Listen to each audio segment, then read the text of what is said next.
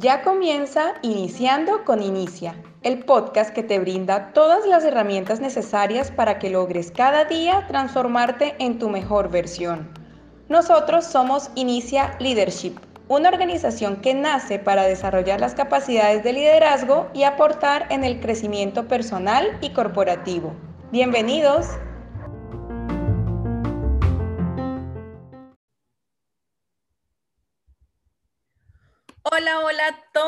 Qué emocionante es estar nuevamente reunidos. Gracias por seguir escuchando Inicial Leadership.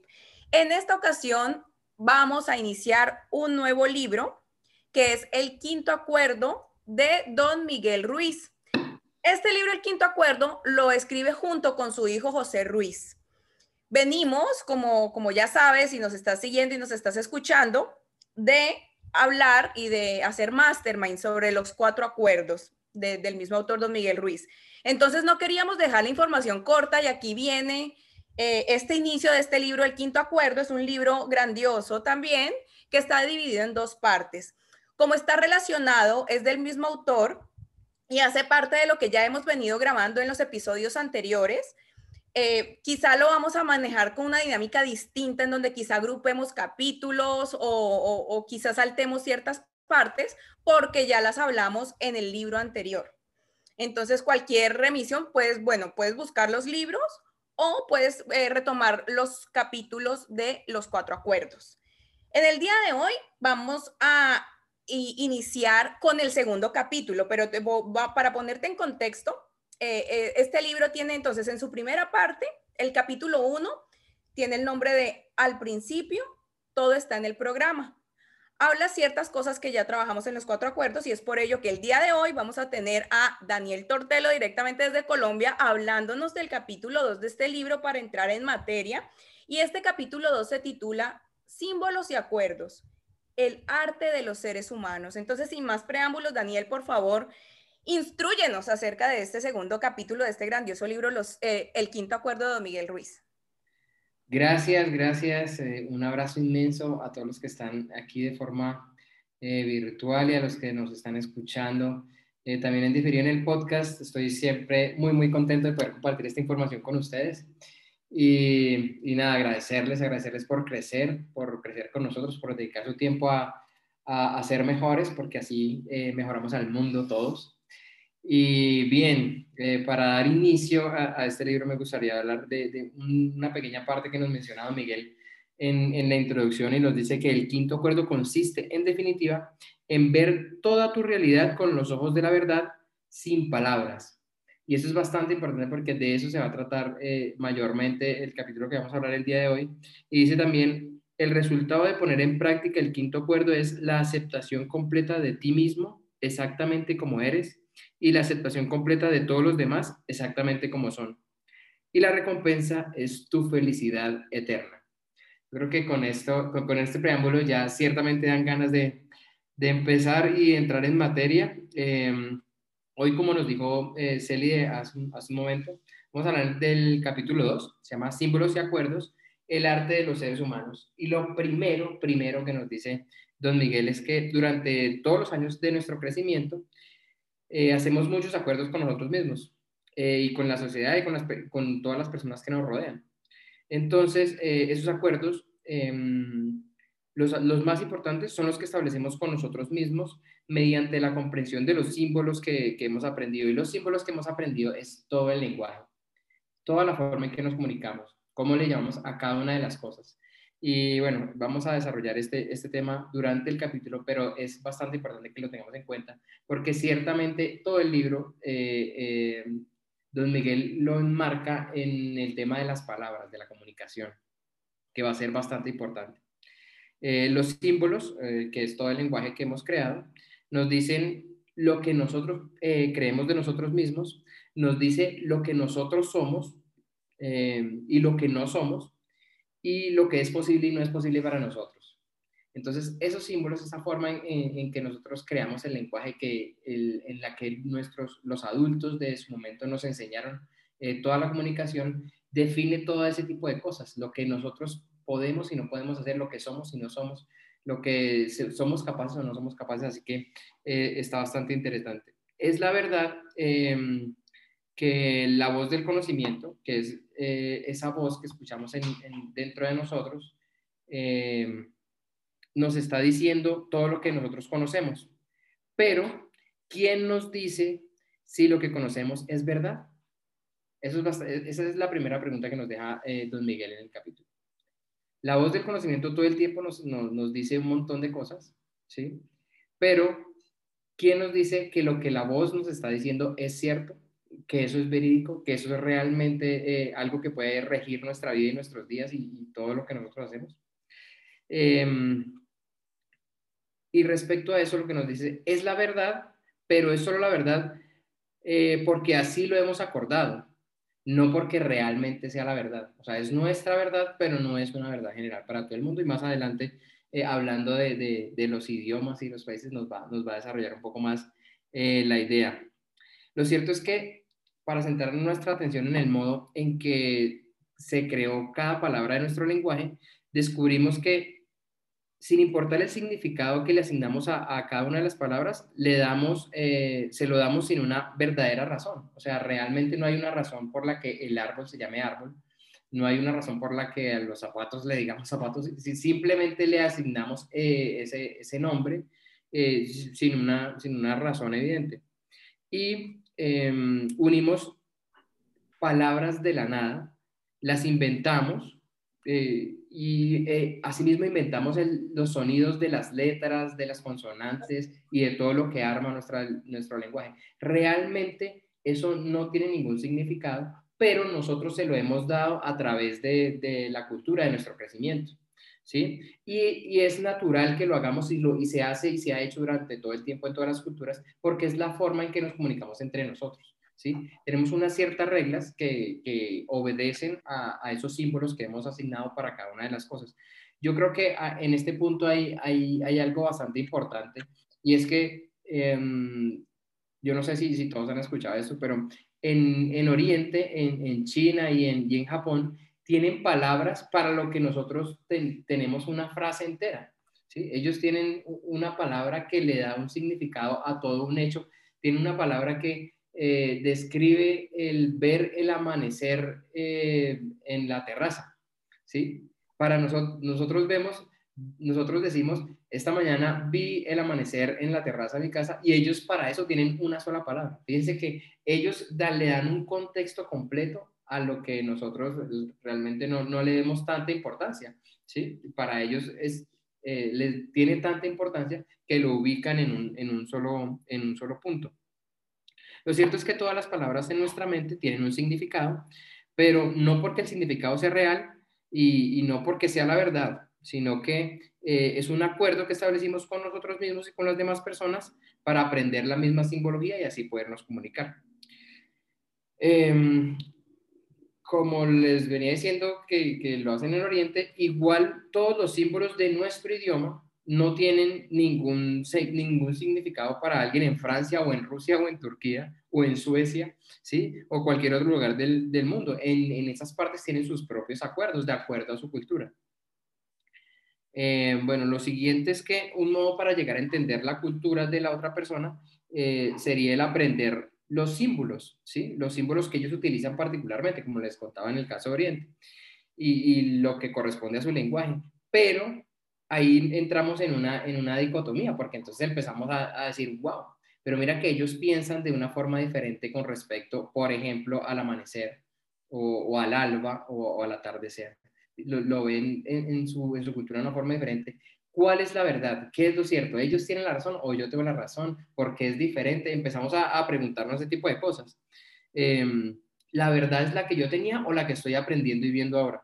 ¿sí? La verdad es que nuestro conocimiento entero, el 100% del conocimiento, no es nada más que simbolismos o palabras que inventamos por la necesidad de comprender, expresar y expresar lo que percibimos. Y esto es bastante importante, porque cada una de, las palabras tiene el poder de nuestra fe, porque creemos en sus significados sin ninguna duda. Y esto, esto nos lo dice don Miguel en varios de los libros, y es que en, en nuestra palabra, en lo que nosotros decimos, en las frases que decimos, ante nosotros y sobre nosotros y sobre los demás está nuestra fe. Es decir, igual con, eh, el ejemplo más claro es, es la frase conocida que tanto si puedes como si no puedes, en ambos casos tienes la razón. Y es porque tú tienes la fe en lo que sea que digas. Cuando tú dices no puedo, tú tienes tu fe puesta en que no puedes. Y cuando dices, cuando, dices yo lo voy a hacer, cuenta con eso, dalo por hecho, es porque tienes la fe puesta en que tú tienes la capacidad plena para lograrlo. Entonces, por eso nos dice eh, eh, don Miguel este, eso en este punto. Em, los símbolos que utilizamos para construir lo que sabemos son solo la verdad porque lo decimos nosotros. Y es ciertamente apoyando esta idea de que cuando tú dices que puedes, eso es verdad, pero porque está apoyado en tus hechos. O sea, está tu fe, pero tú tienes las capacidades, tú te sientes con las capacidades, tú te ves con las capacidades de lograrlo.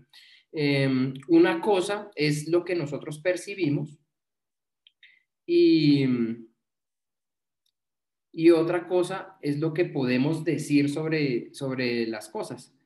Entonces, y, otra distinta es lo que es verdad. En este punto, yo, yo creo que se, suena un poco enredado, pero yo pongo el tema de la intuición. Simplemente nosotros no sabemos que no, nosotros podemos hablar de lo que percibimos, por ejemplo, tú puedes hablar sobre un árbol y puedes dar un montón de características, pero ciertamente tú no puedes hablar sobre lo que no ves del árbol, ¿sí? Y de la misma manera no podemos hablar ni describir la intuición. Si nosotros, y la intuición indiscutiblemente existe, pero nosotros no tenemos, como el, nuestro lenguaje no tiene la capacidad para expresar ni para explicar todo, muchas cosas de las que no vemos. Ciertamente nuestro lenguaje es tan limitado que solo explica lo que vemos, ¿sí? Nadie, ninguno podría describir con detalle el funcionamiento de los vientos o de, la brisa, pues porque realmente no la vemos. Solo decimos, wow, se siente una brisa. Somos como muy, nuestro lenguaje y nuestra percepción es tan limitada que podemos decir vagamente algo de lo que nosotros particularmente sentimos, pero ciertamente tiene todo un contexto que no vemos y no podemos describir. Por eso es que don Miguel en, este punto es tan, tan específico. Nuestro lenguaje realmente nos limita porque no nos permite explicar la realidad como es, sino siempre tenemos una idea mínima de lo que puede ser. Em, otro punto, em, lo que nos dice es que em, está el objeto de la percepción, que, es lo que vemos con nuestros ojos, que es lo que nosotros consideramos que es verdad, y, está nuestra interpretación de la verdad, que es el árbol es grande, es pequeño, es verde, es viejo, pero realmente es nuestra interpretación, porque nosotros podemos estar viendo el árbol enfrente de nuestra casa y decir que es viejo sin tener en cuenta que hay árboles por el resto del mundo que tienen cientos de años, varios cientos de años. Entonces, ciertamente nuestra percepción nunca refleja la verdad absoluta. Em, y hay, un punto que me llamó la atención bastante y que creo que, que es como para pensar lo que dice, la verdad es objetiva y la llamamos ciencia. Y nuestra interpretación de la verdad es subjetiva y la llamamos arte la ciencia y el arte, la verdad y nuestra interpretación de la verdad, y la verdad objetiva es la creación de la vida y es la verdad absoluta. Eh, este punto yo siento que, es para, darle vueltas porque nuestra interpretación del arte, mejor dicho, cuando tú le preguntas a, un pintor sobre su arte, él te da todo un contexto, todo un, montón de, de matices que, que posiblemente quien aprecia la obra puede no encontrar, ¿sí? Pero para él son ciertos. Mientras que la ciencia tiene lo que, justamente lo que nos dice don Miguel, que la verdad objetiva eh, la llamamos ciencia y es porque la ciencia es igual y explicable para todos, ¿sí? Todos saben, para todos las matemáticas son, son idénticas. Sí, ahí no hay ningún tipo de interpretación, ahí nadie puede poner eh, su, su, criterio ni sus emociones, ahí no hay, no hay nada como que objetar alrededor del tema. Em, ah, wow, esta nota me, encanta porque tengo que los símbolos no son la verdad misma, sino nuestra interpretación individual de la verdad, la forma en que, en que describimos, pero realmente siempre se queda corto, ¿sí? No hay, siempre algo se nos queda fuera de, sin importar. De hecho, trata tú de describir a, a tu madre o a alguien muy cercano que tú creas que conoces sin importar el nivel de detalle en el que tú puedas entrar, nunca vas a lograr eh, describirlo perfectamente o completamente. Nuestra interpretación eh, dependerá de nuestra reacción emocional hacia, hacia cada objeto, hacia cada persona. Entonces vamos a decir que nuestra madre es fantástica si nuestras emociones eh, avalan eso que nosotros decimos. Realmente nuestras emociones son las que le dan, le dan cuerpo a, la descripción que nosotros hacemos sobre el mundo. Eh, la mente humana es eh, un concepto que nos dice eh, Don Miguel en este capítulo, es una realidad virtual, así que no es real.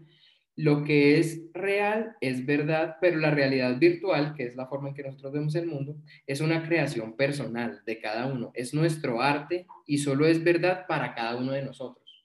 ¿sí? Realmente lo que nosotros pensamos sobre nosotros mismos, solamente nosotros tenemos el contexto general del tema, ¿sí? De, lo que nosotros pensamos sobre nosotros. Cualquier otra persona puede decir un par de características, pero sin ningún contexto sobre nosotros. Nadie más que nosotros tenemos la, eh, la, verdad sobre nosotros mismos y la percepción de cualquier otro no pasa a ser sino una opinión, una percepción con un porcentaje muy mínimo de conocimiento eh, sobre lo que podemos llegar a ser nosotros. Y la realidad virtual eh, que creamos podría ser un claro reflejo de la verdad o bien este reflejo podría ser completamente distorsionado, precisamente porque está, eh, podría estar distorsionado por las emociones, por los pensamientos, por la crianza y por cualquier cosa que haya pasado a cualquier otra persona. Em, así que para finalizar, la palabra es pura magia y, aprendemos a utilizar nuestra magia en contra de nosotros mismos y en contra de la creación, en contra de lo que, eh, en contra de los que de, nuestra propia especie. Entonces, em, este, este, tema de usar el lenguaje, todos esos símbolos que hemos aprendido, em, para crear toda la, la realidad y la, la, la, cara nuestra, nuestra la, forma de vernos, realmente se vuelve un problema cuando lo usamos en contra de nosotros mismos. ¿sí? Realmente no tenemos palabras o, o símbolos solo para lo que vemos y, y, algunos, pocos, para lo que no vemos. ¿sí? O sea, tenemos un nivel de detalle para describir todo lo que tenemos a nuestro alrededor. O miramos en nuestro cuarto y cada objeto tiene un nombre. ¿sí? Incluso hay, hay, hay, nombres para las cosas que, que, están como entre los muros y hay tanto detalle para las cosas que vemos, pero ciertamente no tenemos ningún detalle eh, para, para explicar todo eso que no vemos. ¿sí? Como les explicaba hace un rato el tema de la intuición o de la brisa, del viento. Realmente no tenemos cómo, cómo explicarlo.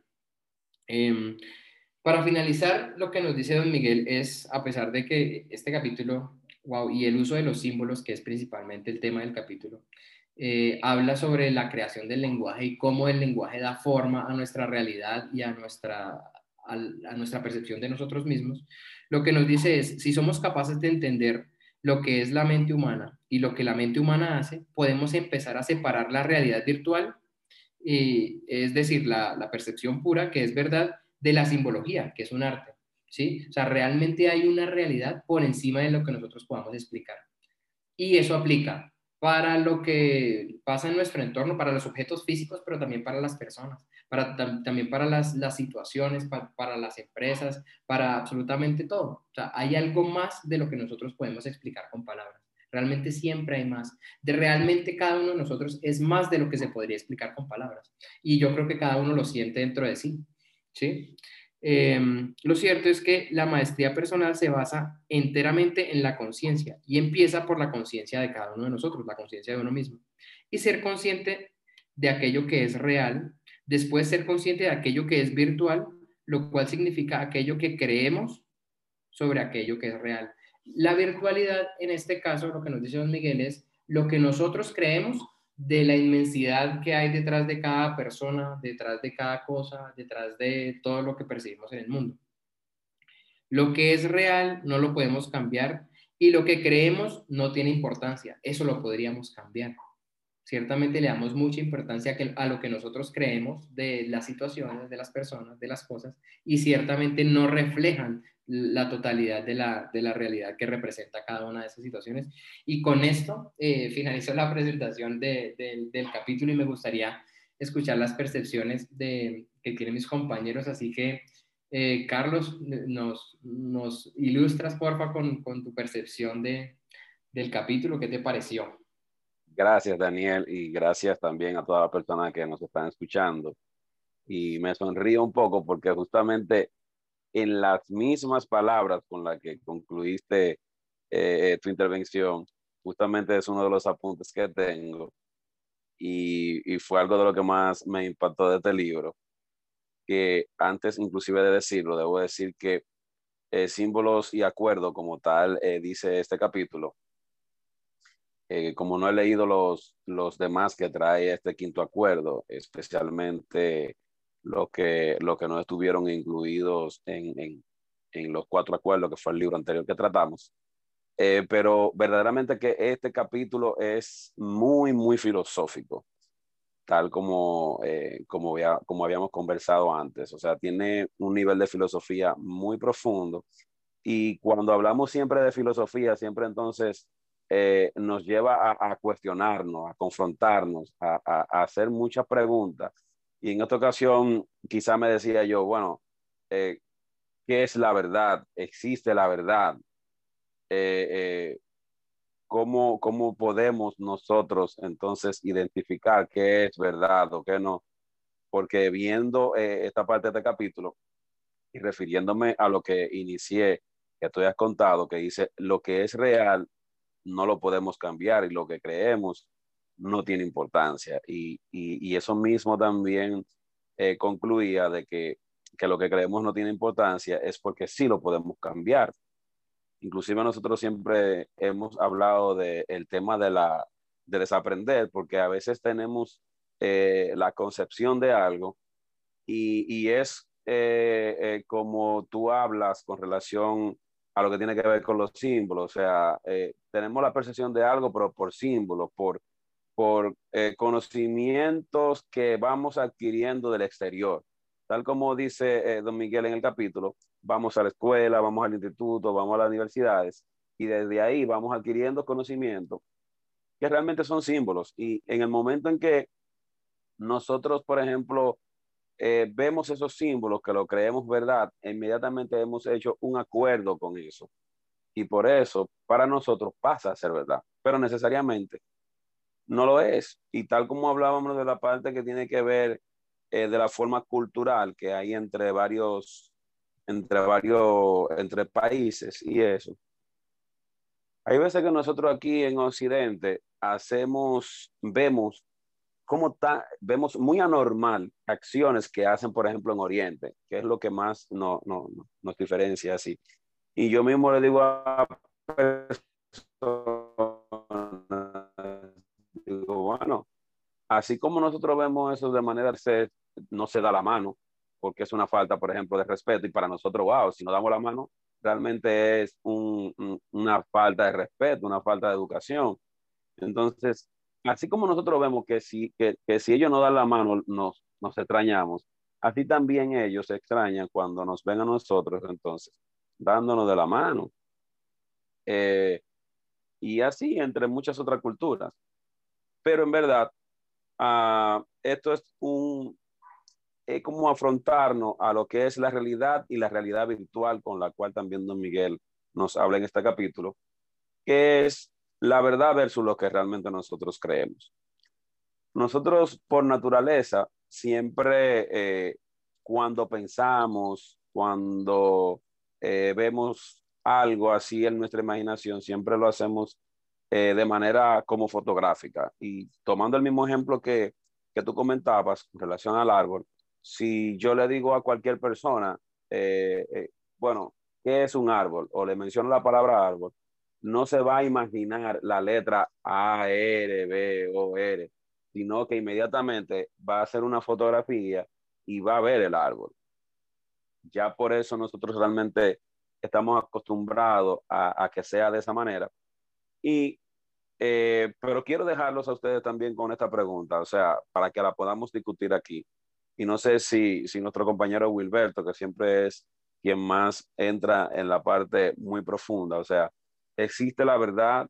¿Qué es la verdad? ¿Cómo podemos identificarla cuando es verdad? ¿Cómo nosotros podemos separar que, lo que, lo que creemos verdad no es una realidad virtual, que es la que nosotros eh, eh, estamos eh, percibiendo, que, que, que, nos han dicho los libros, que nos han dicho nuestros maestros, nuestros padres, de que esa es la verdad. Nosotros entonces poder estar cosas, pero la verdad, como dice ya finalmente, es la realidad.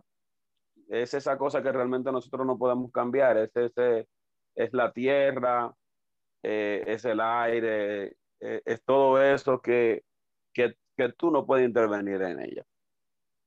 Pero hay cosas que realmente son las que nosotros creemos. Y yo quería como a este tema darle como, como una parte como más eh, viéndola como más personal, más hacia cada oyente que, que nos está escuchando. O sea, ¿qué es lo que tú crees? Eso que tú crees lo puede cambiar.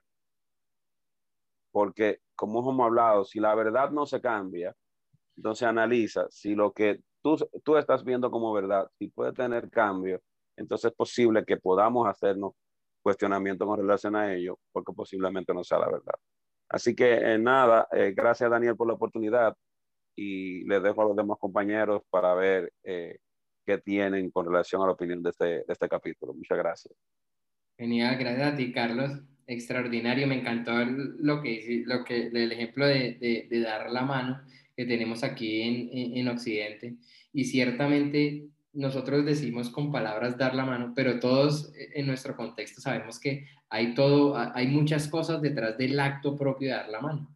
Sí, e, es, es un, tema de confianza, es un tema de, cortesía, eh, de, buen ambiente, y se pueden percibir muchas cosas más allá. Ciertamente nuestro lenguaje se queda corto en, en, explicar sí, Pero seguro los japoneses tienen, así, lo que tú dices es muy cierto, pero a lo mejor también los japoneses defienden su forma de ser y que puede ser también con, con, con, mucha realidad. No lo, no lo he estudiado, no lo he leído, pero me imagino que sí.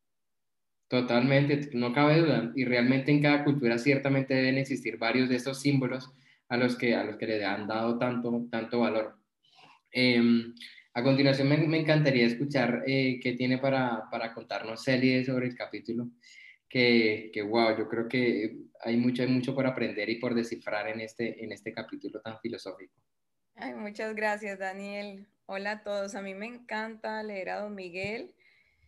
Y este capítulo está grandioso. no sé, de, tantas ideas que me quedan, que, cosas por analizar que no sé ni por dónde empezar. Pero bueno, para iniciar, lo que Don Miguel nos cuenta que es verdad es lo que es verdad para todos, o sea, lo que no cambia es inalterable. Esas son las palabras que don Miguel usa para la verdad. Lo que es para, lo que, sí, lo que para todos es, que nadie puede como decir sí o no, yo creo que sí, me parece que es algo que no se interpreta, que solo es. Entonces, por ejemplo, por ejemplo, un, un árbol. Un árbol, o sea, ¿cómo podemos saber todos que está ahí? Porque realmente si, si muchos seres humanos se reúnen alrededor, saben que hay un objeto en el medio. No hay que ponerle nombre, digamos, simplemente seres humanos alrededor de ese objeto que está ahí. Todos saben que es verdad que hay algo ahí. Ahora, cuando empezamos a poner, bueno, es un árbol. Entonces, primero entraríamos a mirar si todos les parece que es un árbol o quizá alguno dice, no, a mí me parece que es una silla, porque cuando entra la mente humana a opinar, esas son las cosas que varían, o sea que son las que no son verdad.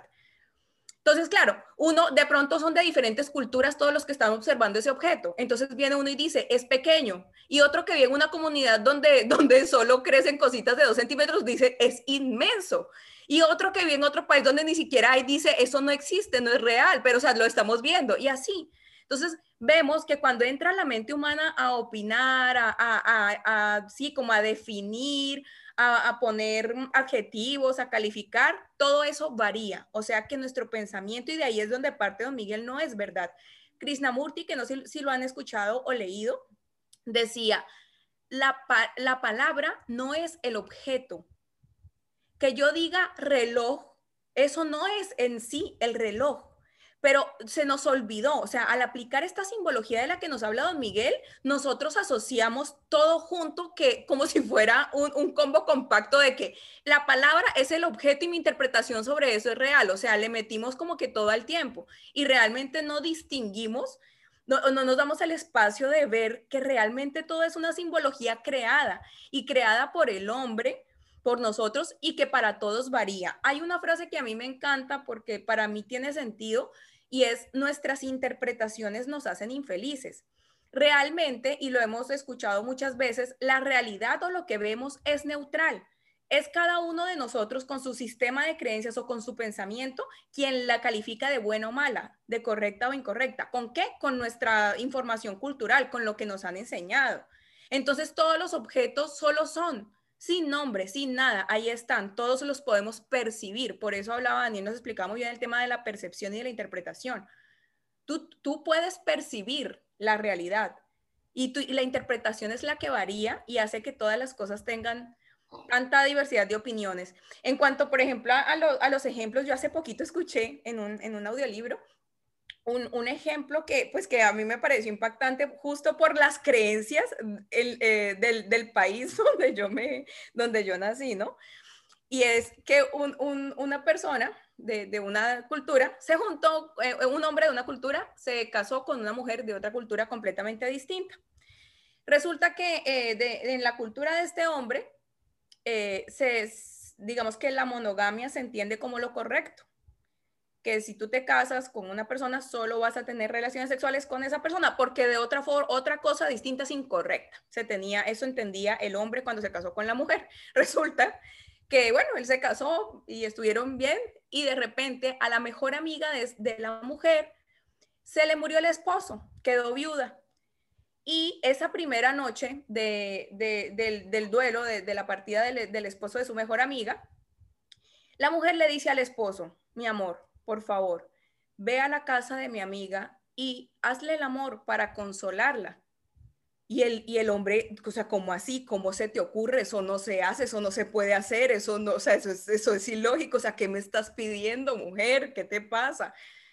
Y, la, mujer como que le empezó a hablar, pero o sea, ten compasión de mi amiga, o sea, ¿cómo no vas a ayudarla y acompañarla? Es mi mejor amiga, a mí me importa ella. Bueno, el caso es que el hombre accedió y cuando, y, cuando volvió a su casa, la mujer lo recibió muy contenta y lo abrazó y le dijo, qué buen marido he, he encontrado, eres un hombre compasivo y amoroso, ¿cómo te respeto aún más ahora?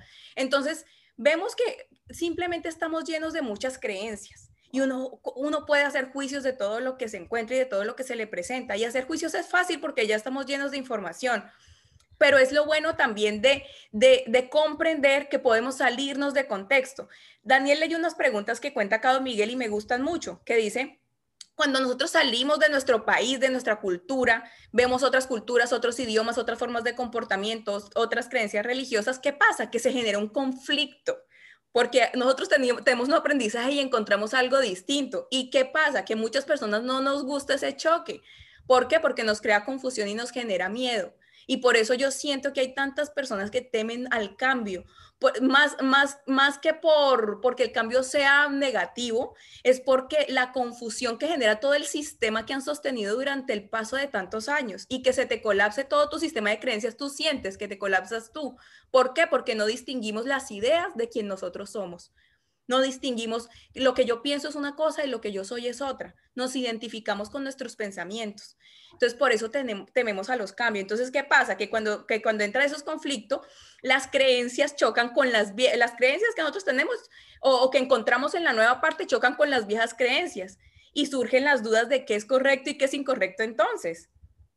¿Es verdad lo que aprendí antes? ¿Es verdad lo que estoy aprendiendo ahora? ¿Cuál es la verdad? Y la respuesta ya la dimos en palabras de don Miguel. La verdad es lo que es igual para todos.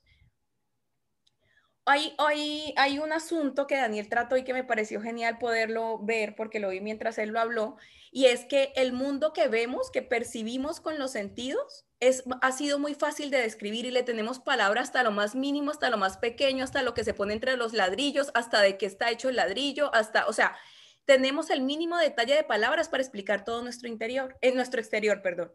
Y del mundo interior tenemos muy poca información, o sea, por decirlo así, que no lo tenemos tan definido con palabras. Y eso me llevó a entender algo que don Miguel nos dice, bueno, hay un libro de él que se llama La voz del conocimiento, que él nos dice que debemos atender nuestro sentir. O sea, que a lo que debemos hacerle caso es a lo que nosotros sentimos, no a lo que pensamos. Porque pues ya estamos viendo que lo que pensamos en el 95% es mentira. Entonces, don Miguel invita mucho a atender nuestro sentir. Y escuchando a Daniel, es como que cobra sentido para mí el por qué porque el sentir no está tan definido, ni tan demarcado, ni tan estructurado. El sentir va a atender a nuestra verdadera esencia, a, la, a que, o sea, lo que percibe con el sentir, que, que puede ser lo que Daniel llama intuición, es real, es real. Tú lo estás sintiendo, no lo estás definiendo, no está estructurado en un marco, no es una interpretación tuya, es real porque lo sientes. Y por eso es que don Miguel invita a atender a nuestro sentir, porque eso no nos va a mentir. Y, puede ser una buena guía y orientación para llevar nuestros días. Y en cuanto a lo que vemos, e, este, este libro, o sea, don Miguel nos invita a que podamos vivir aquí en el cielo sea, cuando digo aquí en el cielo, y si, si, si, nos han venido escuchando con los cuatro acuerdos, es que esta experiencia aquí en, en, el planeta Tierra no sea para nosotros una angustia, una agonía, una lucha y qué feo y que hay mucha maldad, no sea algo así, no sea un infierno, sino que nosotros podamos disfrutar y divertirnos aquí en la vida, que no tenemos que morirnos ni ir a ningún otro lugar para estar felices. Esa es la invitación de Don Miguel con sus libros. Entonces, ¿a qué va todo esto? A que nosotros nos demos cuenta que no somos nuestros pensamientos, que nuestros pensamientos fueron una cierta programación y que no es verdad. Que cuando nosotros miremos a alguien y tengamos una idea de esa persona, sepamos que es una idea, no la persona. Nosotros no estamos en capacidad de describir ni de definir una situación completa y mucho menos un ser humano completo nosotros que somos tan infinitos. Don Miguel nos recuerda en todos sus libros, y aquí esta no es la excepción, que nosotros, nuestra verdadera esencia es la felicidad, el amor y la perfección, es lo que somos. Nosotros somos felicidad, amor y perfección. ¿Por qué no lo vemos? Porque estamos enfrascados en todas las ideas que nos creímos, que le pusimos nuestra fe.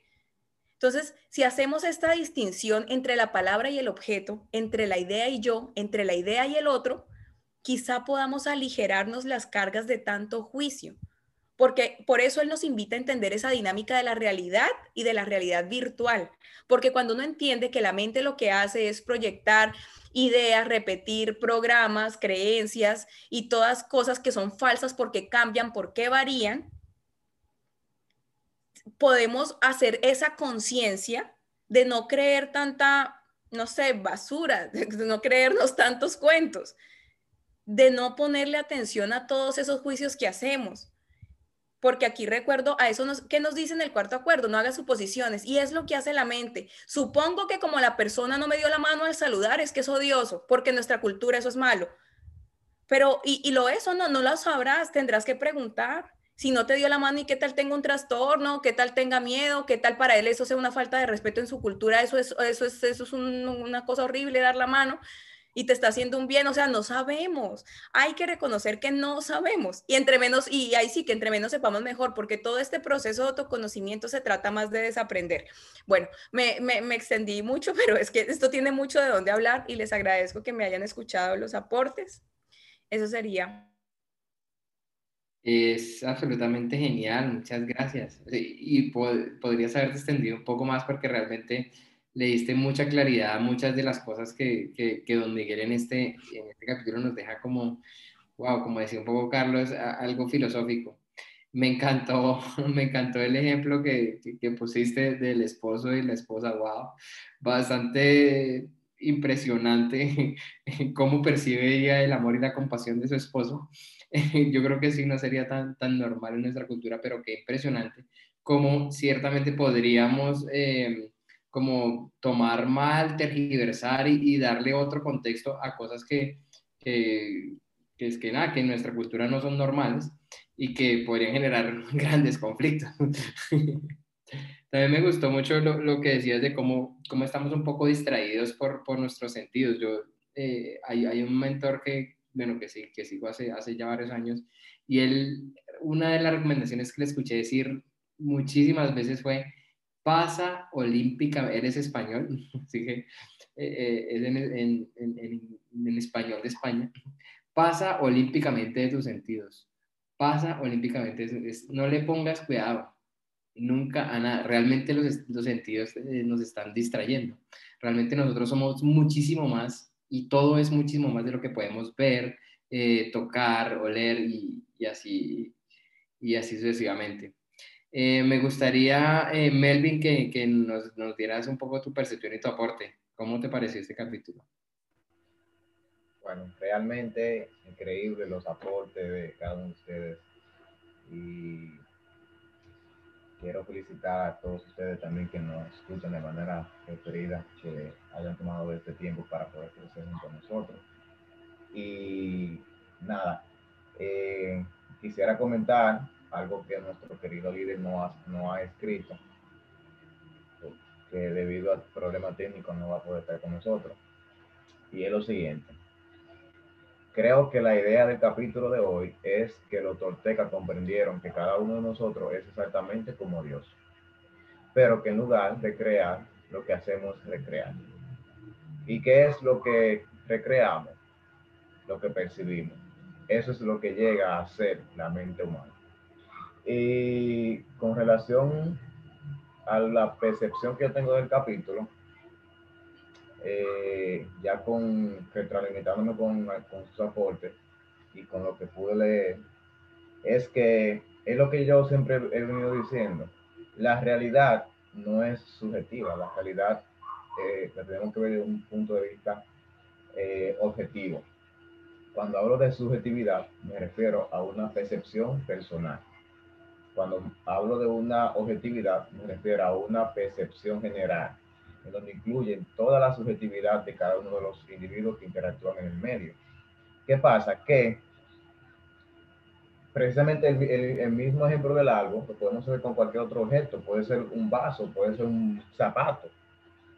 De hecho, hay palabras que en un idioma significan una cosa y en, otra, en, en otro idioma esa misma palabra quizás en su pronunciación o en su forma escrita, signifique otra cosa. Correcto. Eso se ve mucho en muchas expresiones que, en dominicana significa algo, pero yo no lo puedo decir en, México, yo no lo puedo decir en Colombia porque, porque significa otro contexto. Entonces, eso, eh, eso mismo lo que quiere dejarnos entender eh, el autor de este libro, Miguel, y es que dependiendo de los acuerdos que cada quien haga, eh, teniendo en cuenta su cultura, teniendo en cuenta su, su, grado de educación, esos mismos acuerdos que vamos a ir cerrando, que vamos a ir pactando, son los que van a, a dirigir nuestras vidas, son los que van a, a, determinar el significado de la realidad en nuestras vidas. Entonces, eh, algo que me gustó que dijo Celide, creo que fue Celide que lo dijo, la realidad no está en la palabra que describe el algo, la realidad está en lo que todo el mundo ve alrededor de, de, de ellos. Creo que fue Carlos que dijo que cuando, cuando hablamos de un vaso, el ser humano no ve de manera deletreada o, o de manera junta la palabra vaso, sino ve el objeto en sí, el vaso. Entonces, esa es la realidad. Para, lo que para mí es un vaso, que es físico, bueno, para, para otra persona en otra cultura puede ser otra cosa. Y eso no quiere decir que no sea su realidad, o sea, que no sea real. Entonces, eh, los símbolos, los símbolos, ese es, eh, para mí también los símbolos, eh, es como lo, dice la palabra, encierran muchas cosas, encierran muchas verdades. Los símbolos son claves que, que están ahí para describir eh, diferentes realidades de la, de la vida, diferentes situaciones de la vida.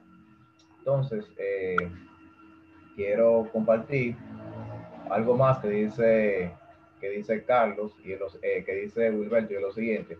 Las palabras fueron creadas para dar contexto a nuestro entorno. Claro que sí.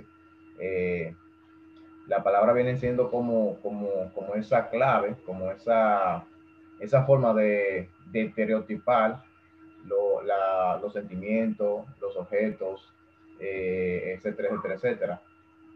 Entonces, algo más, aquí dice, Francis dice aquí algo tan simple de un mensaje que me enviaron. Ella quiere compartir algo como que, que, le llegó ayer y que tiene que ver con el tema que, que estamos tratando hoy, es que dice que es el tema del uso de la mascarilla. ¿Cómo hemos tenido que comunicarnos con una mirada sin hablar?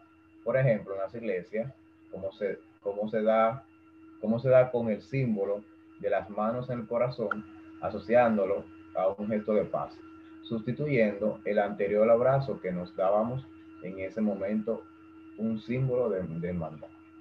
Eso ahí encierra todo eso, eh, lo que todo lo que el capítulo no quiere dejar, eh, que nos quiere enseñar. Dice Bullet otra vez, nuestras palabras no son la causa que generan el efecto, que, que es lo que miramos. La verdad no necesita nada para ser, solo es.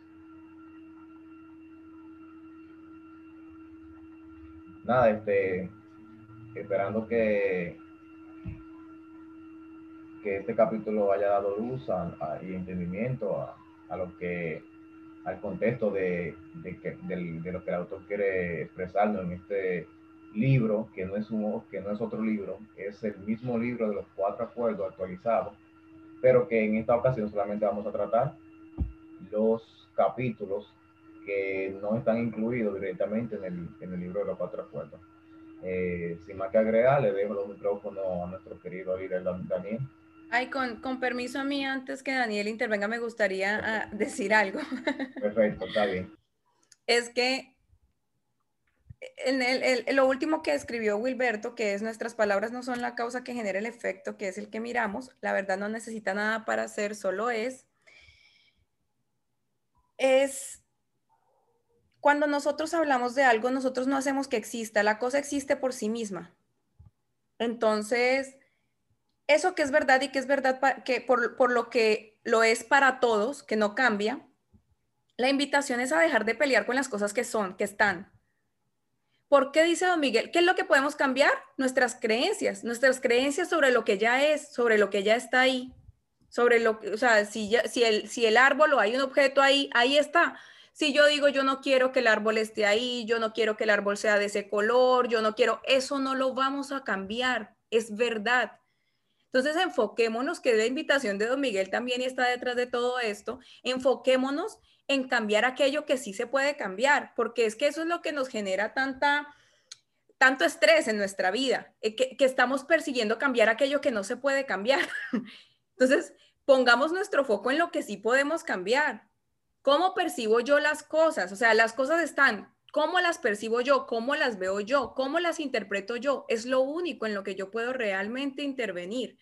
Y, e, y es de esa manera que nosotros somos los encargados de hacernos esta vida feliz, cambiando nuestras interpretaciones. Entonces, si yo noto que hay algo que no me trae paso, no me hace sentir bien, lo que debo revisar, o sea, lo que yo lo, lo, que yo puedo pretender cambiar no es lo de afuera o lo que no me gusta, lo que yo puedo pretender cambiar y tengo el poder de cambiar además es mi percepción frente a eso, es cómo lo veo, cómo lo interpreto, cómo yo soy frente a eso, sí, o sea, esas son esas son las cosas de las que tenemos control.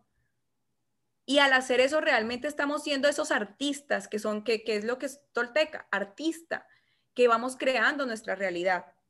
Entonces, eso quería resaltar porque es importante que, dejemos de resistirnos a lo que es y empecemos a, cooperar con los cambios en lo que sí podemos cambiar, que son nuestras creencias. Gracias. Súper, muchas gracias, gracias por complementar, por darle un poco más eh, de contexto a, todas las personas que nos escuchan eh, aquí en, la reunión y, que nos van a escuchar más tarde en el, podcast. Yo quisiera eh, dejarlos a todos con un mensaje final y, es que no te definas ni te identifiques con lo que percibes únicamente con los, con los sentidos. Tú eres y todos somos mucho más de lo que se ve y muchísimo más de lo que nos dijeron eh, que, que, somos y o, y o que podíamos llegar a ser. ¿sí? No hay nadie, no hay nadie que pueda decir lo que tú eres o lo que no eres. ¿sí? Solo tú puedes decírtelo y eso es lo que tú puedes cambiar, como nos decía Celia. Y pues nada, con este mensaje final, eh, quiero agradecerles a todos por, por, compartir este espacio, por llegar hasta este momento y nos esperamos en un próximo capítulo de, este maravilloso libro, el quinto acuerdo de don Miguel Ruiz que vamos a, a venir tratando en estos días. Así que nada, hasta la próxima. Gracias.